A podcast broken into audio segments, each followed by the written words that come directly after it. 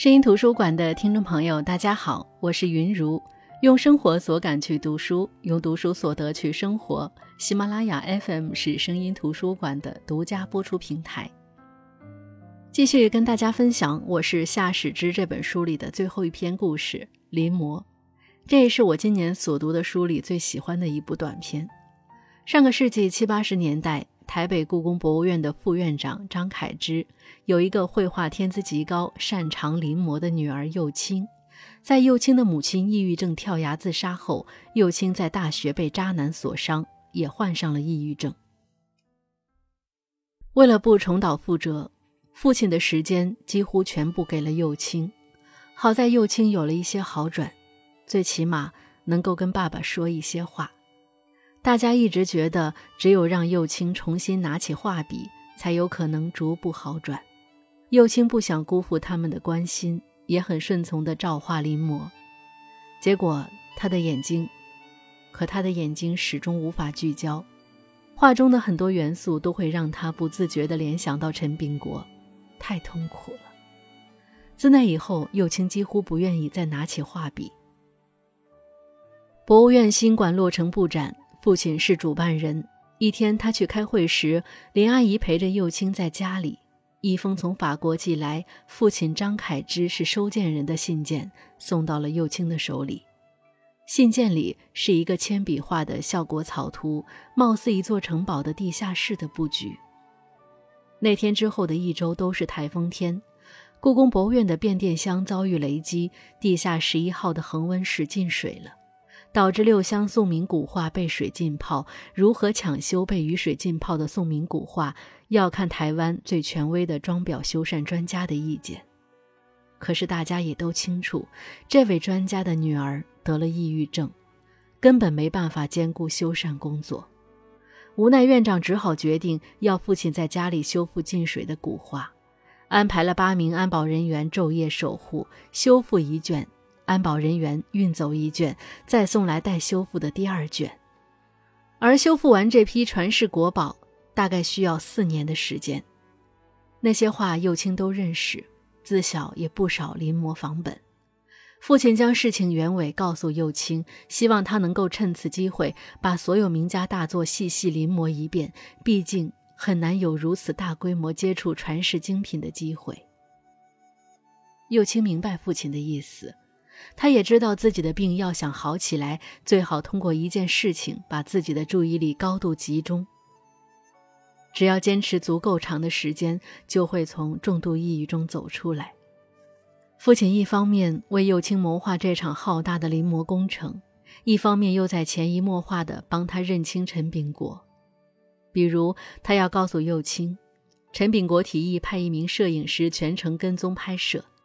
父亲深知这是在监督他，防止批层。什么是批层？因为宣纸至少由三层纸合成，如果批得好，一幅古画便有可能被批成三张。但陈炳国并不知道的是，这些画大多是幼青外祖父毕生的心血，父亲又怎么舍得毁掉？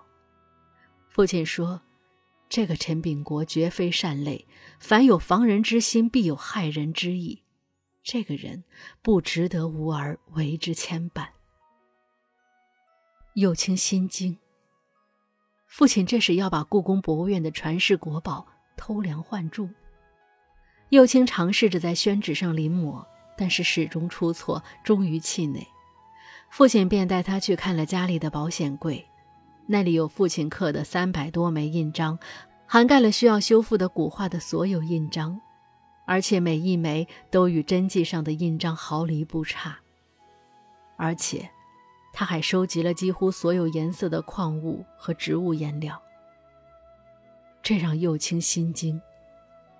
父亲这是要把故宫博物院的传世国宝偷梁换柱，而父亲的理由却是：外祖父之所以将其捐献，本想为国宝找一个更好的归宿。确保他们不会毁于战乱。谁成想，所托非人。如今之国民党已非国父秉承三民主义之党，全党自上至下腐败贯通，无人谋国史、谋党史，全员都在谋私使营私利。你外祖父所捐之丹青墨宝，已近半数被附庸风雅的权贵们中饱私囊，有的甚至已经被黑市转卖到了欧洲。我们如果再不动手，这些国宝恐怕迟早都会落入贼手。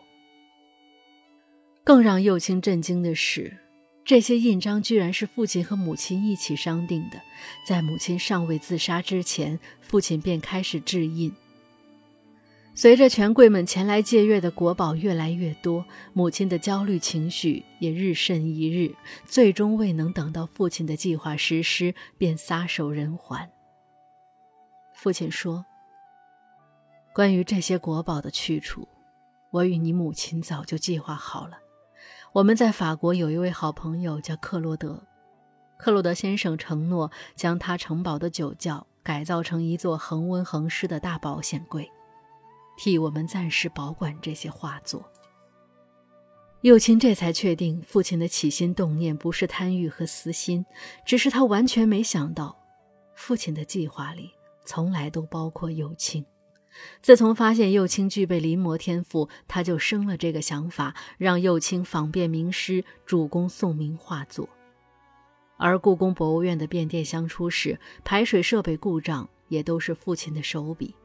他也认为，只要他们二人通力合作，给这些宝贝换一层新衣，揭表之后，这些画作会更加灿烂。父亲十几年的计划一下子摆在右青面前，宏大又具体，右青根本没办法保证自己的临摹会一模一样。毕竟，他之前就无法拿起画笔。可父亲坚定地说。不是要你一模一样，而是毫厘不差。若是出了纰漏，一切都白费了。不能有一毫一厘的差池，否则父亲这辈子就毁了。像是带着某种使命，幼青只得收拾起全部私心杂念，把脱缰的情绪归位。就像父亲一直教导他的那样，大义面前容不得个人的自怨自艾，舍弃小我，方能成就大我。而所谓的大义，是外祖父毕生的心血，是母亲用命去守护的传承，也是父亲运筹帷幄半辈子，却岌岌可危的国宝。现在只剩临摹，一直到第五幅，才渐渐地找回曾经的水平。而在正式临摹的时候，不仅要在绢布上作画，父亲还要求他摹，而不是临。就是一比一在原画上描摹出来，为的是画中的一座山、一棵树、一片云，都不能有任何尺寸上的偏差。本来只是揭表，可是因为这个大意，父女二人却要在同一时间里临摹出一幅幅与真迹毫无二致的作品，少不得日夜赶工才能完成。每一幅作品的真迹和赝品都会被装裱成一模一样。甚至当两幅画同时挂在那里，就连幼青都很难分辨真假。而父亲却可以辨别。他说：“但凡艺术家的作品都有自己的密码，而他的作品也有自己的密码。”疏忽之间已过三年，幼青已经迷恋上这样的状态，能够把身体和精神聚拢在一起，全力以赴地去做一件事的状态。而陈炳国就像浮云，已经无法再影响他的情绪。三年的时间，博物院的院长来探望过父亲几次，基本都是提前告知，只有一次是突然造访，还看到了正在临摹的幼青。想都不用想，一定是跟随前来的陈炳国的主意。尽管父亲也把幼青临摹画作的缘由说得滴水不漏。但是陈炳国却摸着临摹的绢布，故意大声地说道：“幼青真是奢侈，随意临摹，竟然会用上好的绢帛。这样的绢帛，加上丝毫不差的临摹和幼青天赋一般的调色，这出来的作品，真假难分呀。”院长没多说什么，只是说要把这批国画搞一个展览，放在新年。还有四个月的时间，但也能如期完成。只是父亲突然的一次晕倒，让一切似乎有了变数。医生说，父亲有中风的前兆，是疲劳过度导致的。之后恐怕身边离不开人了。而就在父亲出院回家后，才发现其中的一枚印章不见了。父亲只得连夜赶制。而在第二天早餐时，父亲却说从床下面找到了。可之前幼青和父亲都找过床下面，确实没有。事有凑巧。在临摹最后一幅画《仕女图》的时候，画中侍女的丫鬟的一只红鞋子所用的颜料用完了，着色的部分只有米粒大小。友青突然想起应该在作品里植入密码，于是就用相近的颜色调出，对色彩不敏感的人几乎看不出。在展览的前一天，博物院领导视察布展情况，就看到陈炳国拿着照相机对着《仕女图》的一个细节拍照。然后头也不回的就走了，友情很紧张，难道自己植入的密码被发现了吗？而父亲大概觉得那幅画挂歪了，就动了一下，结果那幅画从墙上掉下来。父亲检查后说，只能送回家里再修复一下。于是安保人员跟着父亲回家整理。正式展出开放前，博物院为父亲举办了表彰仪式。结果还没等父亲说话，陈炳国就拿着一沓照片冲上来，说要揭开一个文物大盗贼的真面目。陈炳国说：“今天展出的全是赝品，而这批赝品就出自父亲和幼青之手。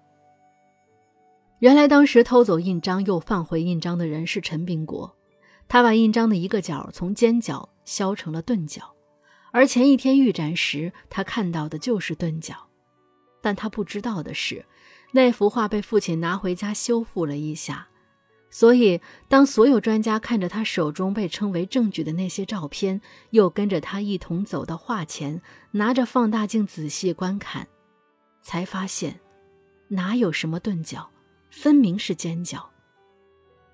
而父亲也朗声解释。自己给很多人制印，如果有心，可以看到他所制之印的左下直角处都有一条头发丝粗细的阴刻，占印边的三分之一长度。这是个人作品植入的密码。而父亲也解释，因为幼青患上了抑郁症，一起临摹这些传世大作能够缓解病情。只是父亲还没说完，就栽到地上。送往医院，医生诊断父亲受到强烈的刺激后造成脑溢血，行动、语言等都被彻底阻碍。而当幼青在家中看到保险柜里的仕女图，果然是自己微妙地调整了颜色的那幅。而其余的作品虽然自己看不出真伪，但是果真印章的左下直角处都有一条头发粗细的阴刻。幼青瞬间也明白了。这保险柜里的画作都是赝品，父亲根本就没有偷梁换柱。父亲利用母亲、外祖父编织了一个谎言，只为了能够让幼青集中精力临摹画作，医治抑郁症。虽然这一画就是三年多，而证据在此，陈炳国的所作所为遭到博物院众人的厌弃。随后，此事经过媒体的大肆报道，父爱的伟大被人们称道，更有全球舆论推动，希望父女二人的画作能够走出台湾进行展览。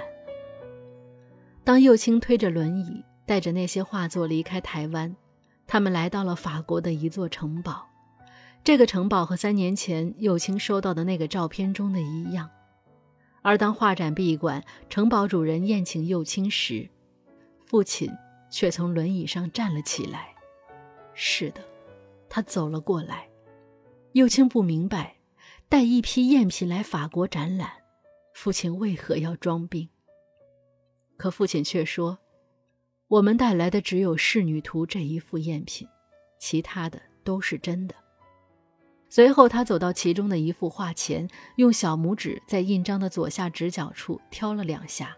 一根细小的白丝被父亲扯了下来，他说：“这是为父的白发。”那这篇故事就到此结束。第一遍读的时候场合不对，只觉得这个故事写得真好，以为就是一个讲父爱的故事，只是作者用了一个更为厚重的故事坯子。读第二遍的时候，立马觉得如获至宝，语言内涵深刻，有一种古朴美。说的又是具有年代感和地域性的故事，给所有的描述蒙上了一层时代滤镜。里面充盈的国画知识、篆刻知识、临摹知识等，又让这个故事的底蕴十分深厚，还满足了大义和小情。与此同时，还讽刺了当时的台湾当局。开始看的时候，没想到居然这么好看。这个故事是反转、反转再反转，一切都是有玄机的。能够把短篇小说写得如此厚重且回环往复，实在是不容易。当然，不可回避的是，当孩子遇到人生的挫折无法自愈的时候，这个故事里的父亲的做法堪称教科书。父亲的教育从来是于己于教的，看似都是在说自己的事情，实际上都是在教孩子如何做自己。就像父亲在这个故事里说的一句话，他说。我不怕死，但是怕中风或是老年痴呆。一旦不能自主自己的身体和情绪，人就会活得没有尊严，这才是让为父最为害怕的。那这句话又何尝不是在告诉幼青，面对一个移情别恋的男人，失去了对自我情绪的把控，不仅是活得没有尊严，而且爱的没有尊严。那这两期节目，我们分享的就是余耕的中短篇小说集《我是夏始之》，六个故事全都用不长的篇幅讲着一个个合理又不合理的故事，虚虚实实中谋篇布局，在铺陈推进当中呢又不断转折，让人总在惊叹世间百态之余，尝出人生百味。那在这里边，无论是都市动物文玩，到头来讲的都不落俗套。好的，我是云如声音图书馆，我们下期再见。